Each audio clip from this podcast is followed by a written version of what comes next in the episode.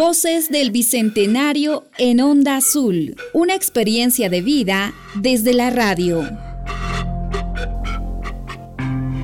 Linda pareja del campo. En conmemoración de los 200 años de la independencia del Perú, Radio Onda Azul, emisora católica del Altiplano Puneño, llevó adelante un importante proyecto que consistió en la catalogación de materiales radiales educativos desde finales del año 1950 a la actualidad. Sí, señorita, usted joven, ¿no es feliz en el amor? Yo con el poder de los siete espíritus y la lágrima de los siete cocodrilos más viejos. El Instituto Superior Pedagógico de Puno, acompañado por un grupo de estudiantes, en protesta por la designación de los mismos diputados que lo exoneraron en diciembre pasado de las acusaciones.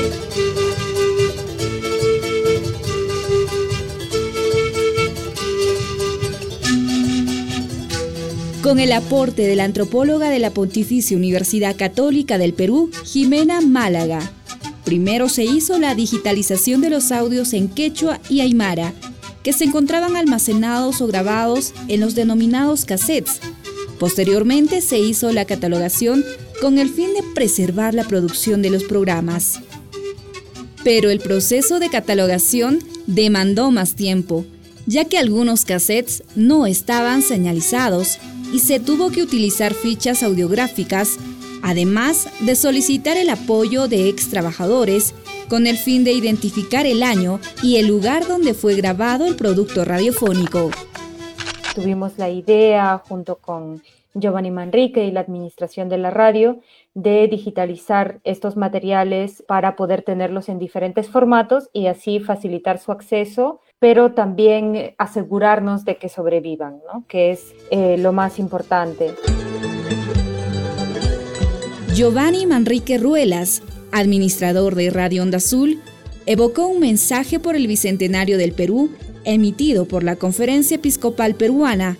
En el punto 6 se precisa que la Iglesia de manera incansable promovió la escolarización de los indígenas la educación gratuita y actualmente la educación a distancia nos remonta a los años de 1960, cuando se emitían los programas educativos para aportar en la alfabetización de la población puneña. Y estamos justamente algo que ha promovido la Iglesia en estos 200 años, la educación a distancia.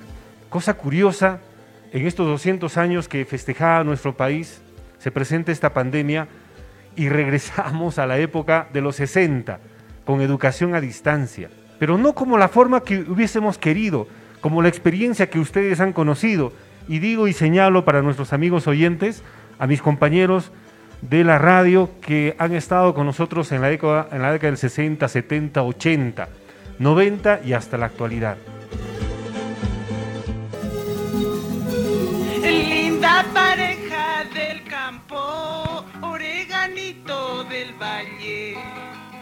Linda pareja del campo, oreganito del valle. Vargas fue conductora del programa Canto de mi pueblo. Ella recuerda con nostalgia su paso por Radio Onda Azul y su experiencia de vida en un contexto difícil que se vivía en el país. Pero su labor fue más allá, ya que formó parte de diferentes organizaciones sociales que lucharon por resolver los problemas sociales. Y con las mujeres hemos sido evangelizadas en la parte norte, son siete barrios.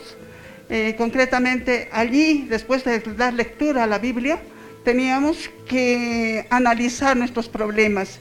Luego de los problemas siempre salía esta cancioncita que decía, linda pareja del campo, oreganito. De... Tú nomás sabes la vida que estoy pasando. Y cada uno contábamos nuestras historias de vida nuestros problemas en casa, nuestros problemas en la organización.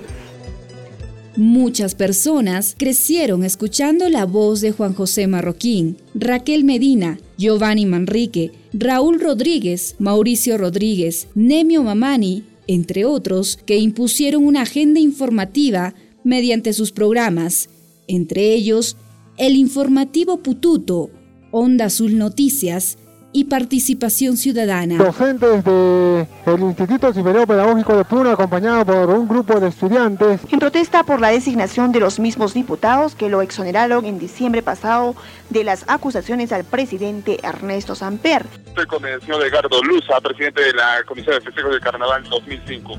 Eh, las coordinaciones vienen avanzando. Raquel Medina Cáceres es una de las voces que con seguridad usted recuerda.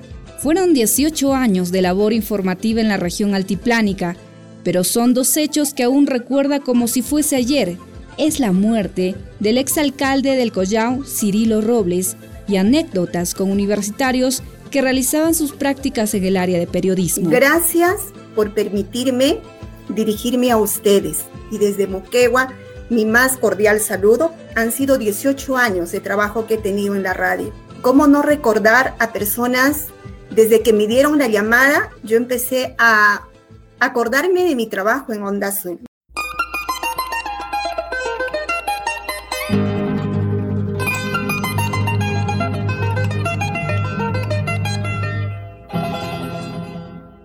Nuestro reconocimiento para Jorge Alberto Callasoto, quien se encargaba de hacer eco del pensamiento y la voz de la población en el idioma quechua. Modesto Palomino, Francisco Ávila, conocido como Yaco, Dilma Velázquez, Freddy Choque, Polo Anco, Percy Fernández, Grover Cutipa y entre otros. Sí, señorita, usted joven, ¿no es feliz en el amor? Yo con el poder de los siete espíritus y la lágrima de los siete cocodrilos más viejos del Amazonas.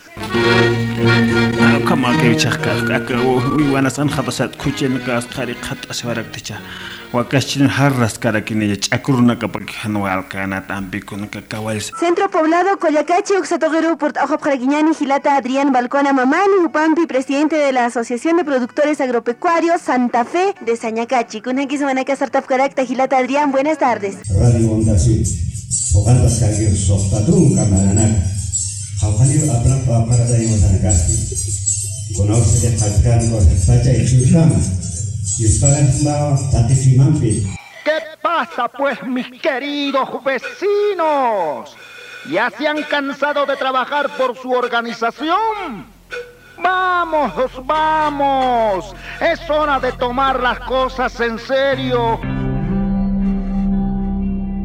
Sin duda, Voces del Bicentenario, una experiencia de vida desde la radio, es una producción inédita en conmemoración de los 200 años de independencia del Perú. Recordemos el ayer con alegría y miremos el futuro con mucha esperanza.